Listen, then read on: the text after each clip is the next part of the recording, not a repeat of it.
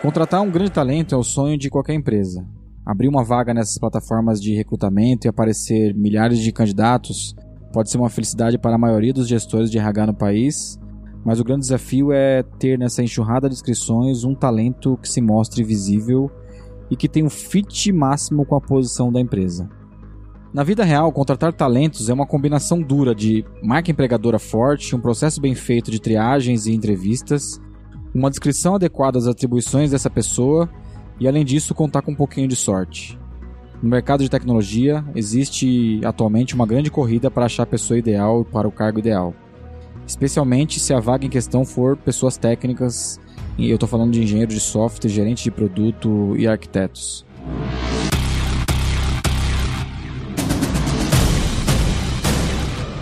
A entrada dos fundos de Venture Capital no Brasil acabou criando um ambiente hostil e concorrido para disputar as melhores cabeças do mercado.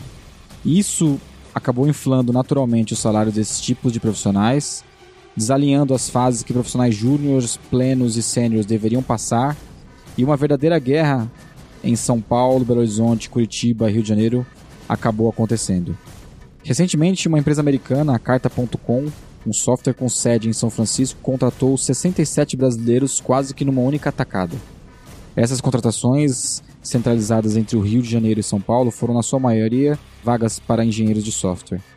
Mas você deve estar se perguntando por que, eu estou contando essa historinha da Carta.com, certo? Eu ilustrei o caso da Carta.com, mas existem diversos outros casos de alta demanda por profissionais de tecnologia no mundo.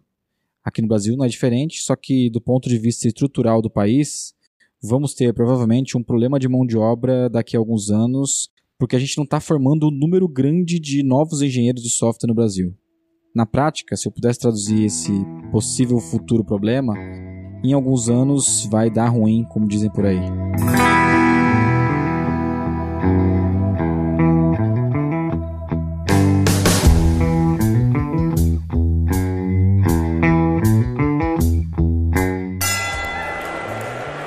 Nesse Dentro do Ring, a gente escolheu um tema muito legal para as empresas de tecnologia, especialmente para quem contrata talento, para quem desenvolve talento dentro de casa em uma startup. Se está gostando dentro do Ring, a gente também está em todas as plataformas, no Spotify, no iTunes, no Deezer, no Google Podcast. Segue a gente aí, porque tem muito tema pela frente e a gente está preparando um conteúdo muito especial pela frente. Para me ajudar nesse cast aqui, eu chamei o Vitor Kuziak. O Vitor é engenheiro de software na Vind, formado pela Universidade de São Carlos. Trabalhou na TrackMob e na CodeMiner antes de entrar no time da Vind. E eu convidei também a Simone, psicóloga e tech recruiter da DB Server, tem um histórico de recrutamento de pessoas pela Whirlpool, Ernest Young e Hamburg Sud. E hoje o papo aqui é por que é tão difícil contratar pessoas de tecnologia? Bom, hoje é mais difícil por conta da alta demanda, né? Tem mais vagas de tecnologia do que profissionais aderentes para as vagas. E, e, não tem gente o suficiente qualificada, é isso? Ou não tem gente? Não tem gente. Tem muita demanda no mercado, tá faltando gente. Também por conta da qualificação, né? Então hoje existem os famosos é, desenvolvedores unicórnios, né? Que são aqueles desenvolvedores com perfis híbridos, né? Que vai saber atuar de ponta a ponta, desde a parte de back-end a front. Então. Esse é meio raro no Brasil, né? Acho que lá fora tem muito full stack. Você conhece, Vitão? Muito desenvolvedor full stack aqui? É, eu conheço alguns, mas eu tenho até um ponto que eu acho que lá fora tem muito país procurando brasileiro também. Eu acho que os brasileiros são muito bons em geral sim, na tecnologia. Sim, sim, sim. A vontade de ir pra fora, ela é bem tentadora, assim, né? Então, Canadá, Alemanha, Portugal, Espanha, todos esses países estão procurando brasileiros e a facilidade para ir para lá hoje em dia é muito grande. Então, acho que isso também atrapalha um pouco o, a contratação aqui no Brasil, né? Por empresas brasileiras. A Simone falou que falta gente nesse histórico de você recontratando pessoas de tecnologia. Qual foi o, o, sei lá, a linguagem ou algum perfil específico que você teve muita dor contratando e que você tá sentindo que agora tá pior? Bom, minha maior dor hoje é o Big Data, tudo é analytics. Hoje em dia tudo é dados, então a maior dor tá em relação aos salários. Hoje os profissionais eles estão escolhendo o salário que eles querem por conta de não ter muitos profissionais especializados. Então é algo nesse sentido, é mais por conta dos candidatos estarem escolhendo os salários que eles querem ganhar e a gente não consegue acompanhar com que a empresa consegue pagar. Então acho que essa é a maior dor. Compatibilidade entre salário e expectativa, né? Ô, Vitão, eu tenho uma curiosidade. Por que, que você escolheu a Vind? Agora eu vou, vou fazer o, do outro lado do ringue aqui, como é que é a visão de um, uma pessoa de tecnologia, de produto, um desenvolvedor. É, o que, que ele olha na hora de escolher uma empresa? Porque se a demanda tá alta, eu imagino que as propostas vêm a rodo. Vem via LinkedIn, via WhatsApp, via indicação, via e-mail. O que, que você acha que foi decisivo para você escolher a Vind e o que, que você olha na hora de passar por um processo como esse, assim? Primeiro, é, o que me chamou atenção na Vind, em primeiro lugar, foi o mercado que a Vind ataca, né? Que é o de pagamentos. Então eu já tinha passado por uma experiência no mercado de pagamento e eu considerava que eu conhecia um pouco. Então é, eu resolvi conhecer a Vind. Conhecendo a Vind, eu vi que aqui é, as coisas fluem de uma forma um pouco diferente do que a maioria das empresas no mercado, né? Então, em questão de ambiente de trabalho, em questão de o que você vai fazer no, durante o seu trabalho e até a oportunidade de você crescer como pessoa e como profissional. Então, tudo isso me chama muito atenção, mais do que o salário em si, né? O salário para mim não é prioridade hoje em dia, nesse ponto da minha carreira. Então, eu procuro outras coisas, assim, eu procuro crescer mesmo. Mas você conseguiu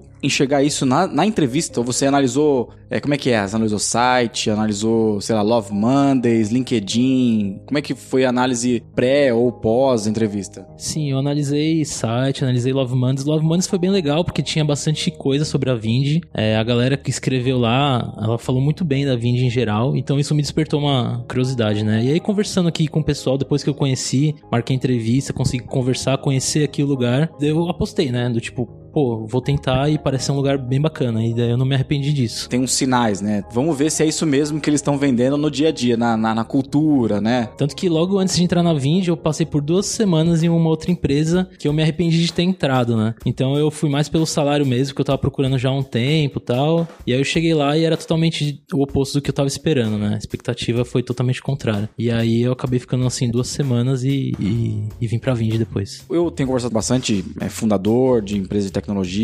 Eu não conheço um que esteja tranquilo hoje com relação à contratação de desenvolvedor, de engenheiro. Não conheço. Todos eles estão passando pelo mesmo problema, assim. Existe algum segredo do lado do recrutador que vocês olham e falam, hum, tem um método específico? Na verdade, é atrair os profissionais com mais aderência ao fit cultural da empresa. É mais esse cuidado com o lado comportamental mais do que o técnico. É porque o técnico, acho que é difícil também encontrar numa entrevista. Eu entrevistei muita gente na minha vida, mas nunca consegui pegar numa entrevista lá do técnico da pessoa. Começa com o discurso seja bom, eu não sei, o Vitão pode falar um pouco melhor, porque aqui a gente tem um processo onde os desenvolvedores também entrevistam outros desenvolvedores, né? Você consegue pegar na entrevista esse lado técnico da pessoa? Olha, não sempre, porque isso vai mais do como a gente vai conversando com a pessoa, né? A gente vai perguntando, claro, sobre tecnologia, mas é complicado você perguntar tópicos muito específicos da linguagem que a empresa usa é, e se ela sabe fazer tal método ou, ou, outra coisa tal, porque às vezes a pessoa tá muito nervosa no meio da entrevista e ela vai, vai dar um branco. Não é que ela não sabe, mas é que ela não lembra, tá nervosa. Então é mais conversando, você consegue às vezes pegar o quanto ela conhece de tecnologia, né? E, e até o quanto ela se aplica a aprender coisas novas. Isso é muito importante. Se a pessoa está numa tecnologia que nunca foi atrás de, de, se informar, de se atualizar,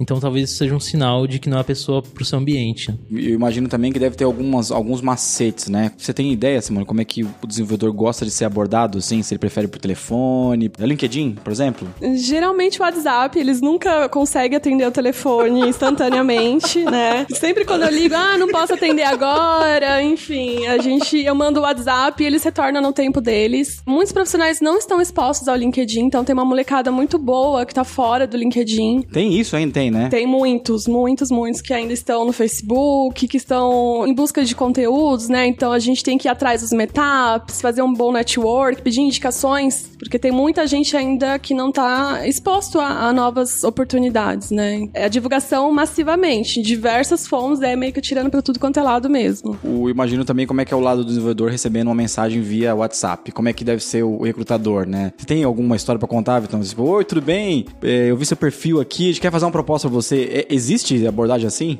Existe, e é um negócio bem estranho, assim. Às vezes a, pessoa já vem querendo que você assine o contrato, assim.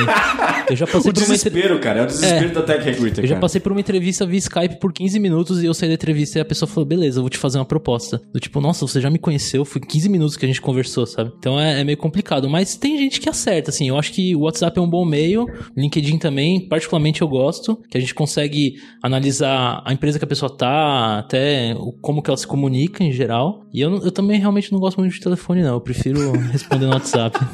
Você costuma avaliar a pessoa é, se ela é uma tech recruiter que trabalha na empresa, se dá um ponto positivo, ou uma consultoria que está atrás de uma posição. O que, que você analisa nesse caso? Assim, eu tenho uma, é curiosidade mesmo. Eu analiso muito a forma como a pessoa aborda, porque tem muita gente que te aborda com requisitos assim sem noção, né? Então você precisa de milhões de anos de experiência em uma linguagem que, por exemplo, que tem cinco anos de existência. Aí você fala, caramba, como assim, né? Tem coisas desse tipo. Ou você acabou de sair da faculdade, está procurando um estágio algo júnior, e a pessoa te pede mu muita experiência em várias tecnologias diferentes, e meu, isso não existe. A diferença, assim, de, de conhecimento na hora de abordar, às vezes gritante. Dá pra reparar que a pessoa não sabe o que ela tá procurando exatamente. Tem até uma história curiosa, né, que o Américo, que é o gerente de tecnologia, lembrou a gente hoje, que o DHH, um dos criadores do Rails, é um, fundou o Basecamp, a 37 Signals, ele recebeu uma mensagem via LinkedIn de uma recrutadora nos Estados Unidos, perguntando se ele estava interessado numa vaga de tecnologia muito legal e que se ele conhecia Rails, né? Tipo, ela mandou uma mensagem pro cara que desenvolveu o Rails, né? Então, esse tipo de abordagem eu acho ruim também. Por incrível que pareça, eu também recebo essa abordagem. A pessoa me oferecendo emprego também. E muitas vezes, quando eu tenho um pouquinho de tempo, quando é muito gritante, eu dou, uma, eu dou um feedback. Puxa, cara, não tá legal essa mensagem e tal, né? Existe realmente um desespero por parte das empresas e isso vira essas mensagens meio sem contexto, todo mundo atirando para tudo que é lado, né? Agora, assim, a gente tem um problema grave. Se a gente não tem tanta gente de tecnologia no Brasil para cumprir a meta dessas vagas, o que, que a gente faz? Tem alguma solução? Vocês conhecem, conseguem ver uma solução para isso não? Uma forma que eu vejo a longo prazo é a gente desenvolver essas pessoas dentro da empresa, né? Então, não só tentar procurar de fora, mas pegar gente que é mais júnior, mais estágio, ou até de outras áreas e desenvolver. E aí as pessoas têm a vantagem que elas já conhecem do seu negócio, elas já estão lá há algum tempo e delas aprendem a tecnologia e elas conseguem trazer bastante resultado. Aí o problema é que isso não é uma solução a curto prazo, né? Ela é mais a longo prazo, você precisa formar. Isso não acontece da noite pro dia. Concordo, é uma prática que tá vindo com bastante força, né? E existe o risco de você formar a pessoa, deixá-la bem bonitinha pro mercado. Mas se a gente avaliar o risco da contratação também, que é morosa, que gera um custo, eu acho que é o que vale mais a pena no momento tem alguns pontos negativos que você vê olhando uma pessoa de tecnologia e fala: Hum, ele é muito bom tecnicamente, óbvio, comportamento é uma coisa, mas eu queria tirar de você os segredos que vocês têm, né? De olhar, sei lá, o cara tá rabiscando muito um papel, quer dizer alguma coisa. Tem alguma um macete que vocês fazem? É muito é, individual de cada pessoa, né? Tem alguns casos que os, as pessoas de tecnologia nem olham pro recrutador, fica com a cabeça baixa, olhando pra parede. E isso a gente tem que levar em consideração que é o perfil. Então é muito particular para cargo, para pessoa. Então não tem um segredo em si, assim. No nosso caso, como eu participo aqui das, dos recrutamentos da Vind também de tecnologia, a gente sempre faz a pergunta: será que a gente gostaria de trabalhar com essa pessoa que está sendo recrutada? E a gente tenta responder essa pergunta durante a entrevista, né? Então a gente sabe que a gente tem um ambiente bem colaborativo, de dar e receber muito feedback, e a gente faz algumas perguntas meio chave para as pessoas para ver se elas também têm esse, talvez não tão essa prática, porque isso também conta muito da empresa, mas pelo menos a vontade de ter essa prática ou a vontade de mudar. E aí nesses pontos a gente pega muita gente que às vezes não é compatível e às vezes é muito compatível com a cultura daqui.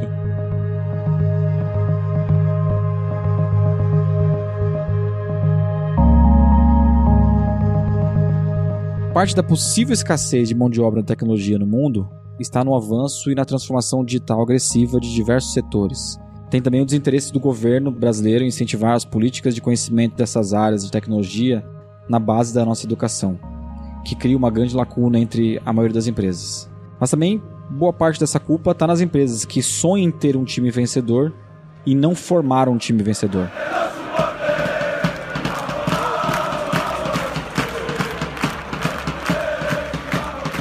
Para fazer uma analogia melhor, todo treinador de futebol gostaria de ter o Barcelona, ter um salário alto, fama e ainda ter o Messi no banco de reservas para entrar em campo e resolver.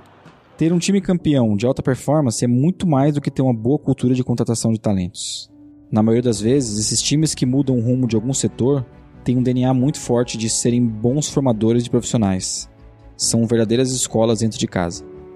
A maioria desses gestores não querem treinar, moldar e formar dentro de casa o time que ele precisa. É exatamente por isso que poucas empresas conseguem passar por momentos turbulentos, de crise, por exemplo, quando a economia vai mal e quando a mão de obra está escassa. A minha reflexão nesse podcast é que se o Brasil não formar a quantidade de pessoas de tecnologia nos próximos anos, teremos um grande problema no crescimento do PIB e na vida das pessoas desse país. E isso não é só responsabilidade do governo. Se as empresas não se prepararem para desenvolver as pessoas dentro de casa, não tem tech recruiter que salve essa jornada.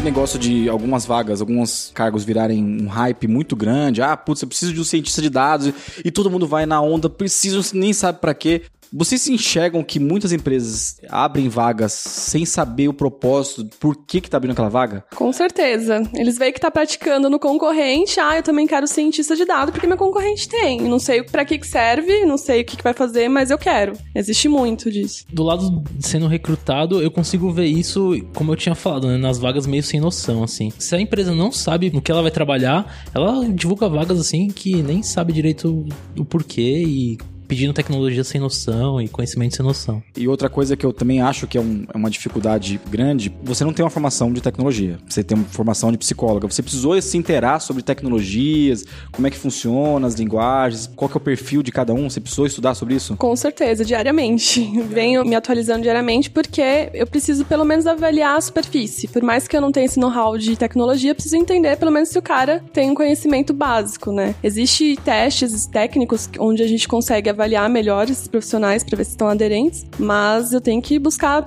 muita, muita informação por fora, através de meetups, eventos, estou sempre fazendo um bom networking também, que ajuda também nessa, nessa questão de atração, né, de talentos. Agora vamos pensar com uma cabeça de um gerente de RH que trabalha numa empresa de tecnologia, um CTO. Quais são os cuidados que ele tem que ter para não contratar errado? Para não colocar uma pessoa para dentro de casa onde é, o cara, sei lá, pode destruir a cultura da empresa, não tem um fit com isso. Tem alguma dica essencial que você fala, hum, isso eu não, eu não faria? Na verdade, tem algumas perguntas que a gente consegue identificar, né? Então, na maioria das entrevistas, as pessoas vão com um discurso muito bem ensaiado, né? Então, eu faço algumas perguntas que fogem bastante do. Tipo, me dá um exemplo, quais? Qual o seu maior sonho? E o que, que você tá fazendo para atingir seu sonho? Ali sai uma riqueza de conteúdo, assim, que a gente já consegue saber se essa pessoa tá aderente ao nosso fit cultural ou não. Nessa pergunta, quebrando, assim, o ensaio que ele fez, você consegue pegar também também se ele tem uma coerência no, no, no discurso, se é isso mesmo e tal, né? Porque eu acho que o cara técnico, quando vai fazer uma, uma entrevista, ele imagina que vai ser entrevistado por um, um cara técnico do outro lado e ele vai falar sobre linguagem de programação, né? Você já passou por alguma entrevista que não falou nada de, de linguagem de programação, Vitão? Nada, nada não. Mas eu já passei por entrevistas que falava pouco e eu achei legal, assim. Porque é? a parte de tecnologia, a gente consegue às vezes reparar e a gente consegue aprender, né? Agora, a sua convivência com o time são outros 500. Então, uma coisa que eu acho legal é levar o time ou algumas pessoas do time que vão trabalhar com essa pessoa para fazer entrevista, para ver se, se elas vão bater, né? Porque imagina que você não consegue lidar com pessoas dentro do seu time, então isso torna o seu inferno a curto prazo aí. E você não acha que isso inibe a pessoa? Vir um batalhão de gente? Eu sei que funciona muito bem na Vind, isso sempre funciona muito bem, a gente entrevistar em conjunto, mas muitas vezes a gente entrava em bando assim e a pessoa ficava na parede, não, acuada, né? Vocês têm feito isso? Tem, isso existe mesmo ou é uma coisa que vocês conseguem controlar numa entrevista? É, eu acho que a gente tem que tomar bastante cuidado de deixar claro pra pessoa que aquilo é um bate-papo e não uma entrevista super formal e cheia de pergunta técnica. Um teste psicológico de uma tech recruiter, né? Mudando as perguntas no meio do caminho. Né? Exatamente, né? é, exatamente.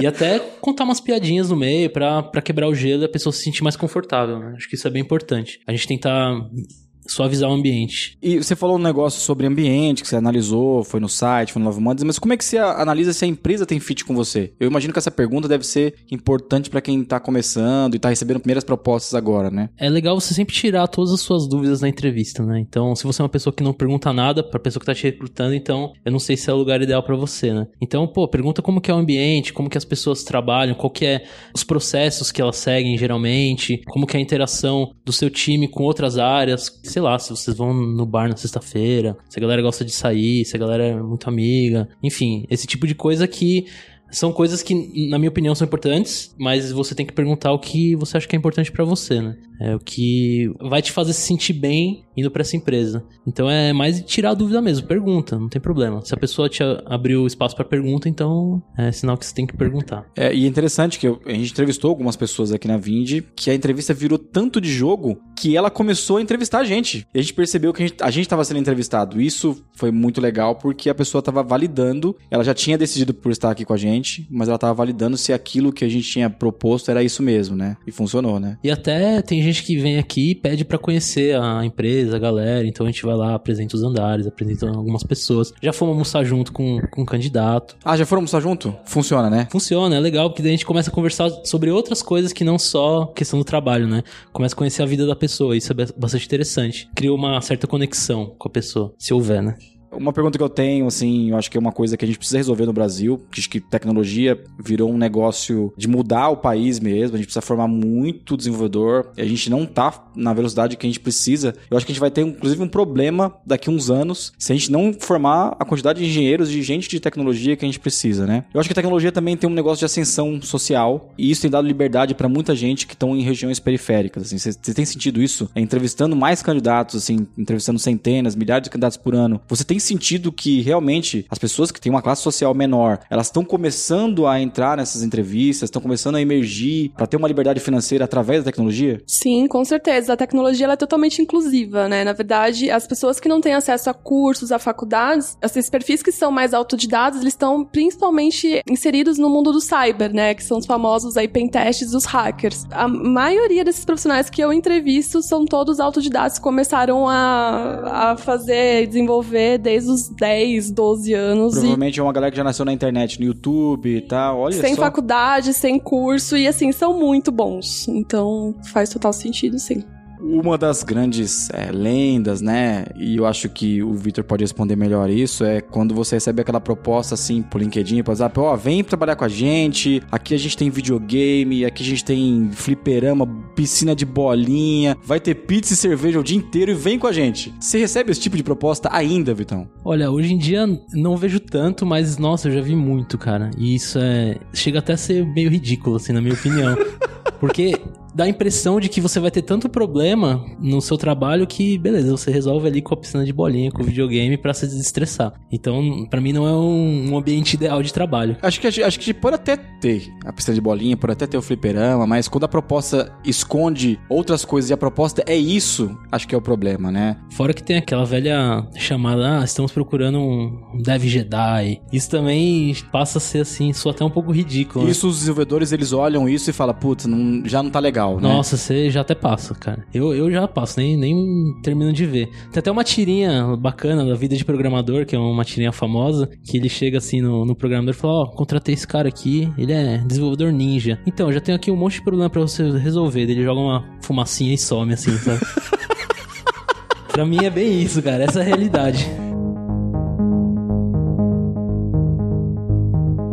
Se você já está seguindo a gente no, no Spotify, no Deezer, no iTunes e no Google Podcast, compartilhe esse episódio com as equipes de tecnologia, com o pessoal de RH, que a gente acredita que vai ajudar uma galera que tem um desafio grande de contratar pessoas de tecnologia daqui para frente. Se você quiser conhecer um pouquinho mais da Vind, vai em vind.com.br. Nossa equipe vai ter o maior prazer de ajudar vocês nessa escalada, seja um negócio recorrente de assinaturas, planos ou mensalidade. Um abraço, até o próximo cast.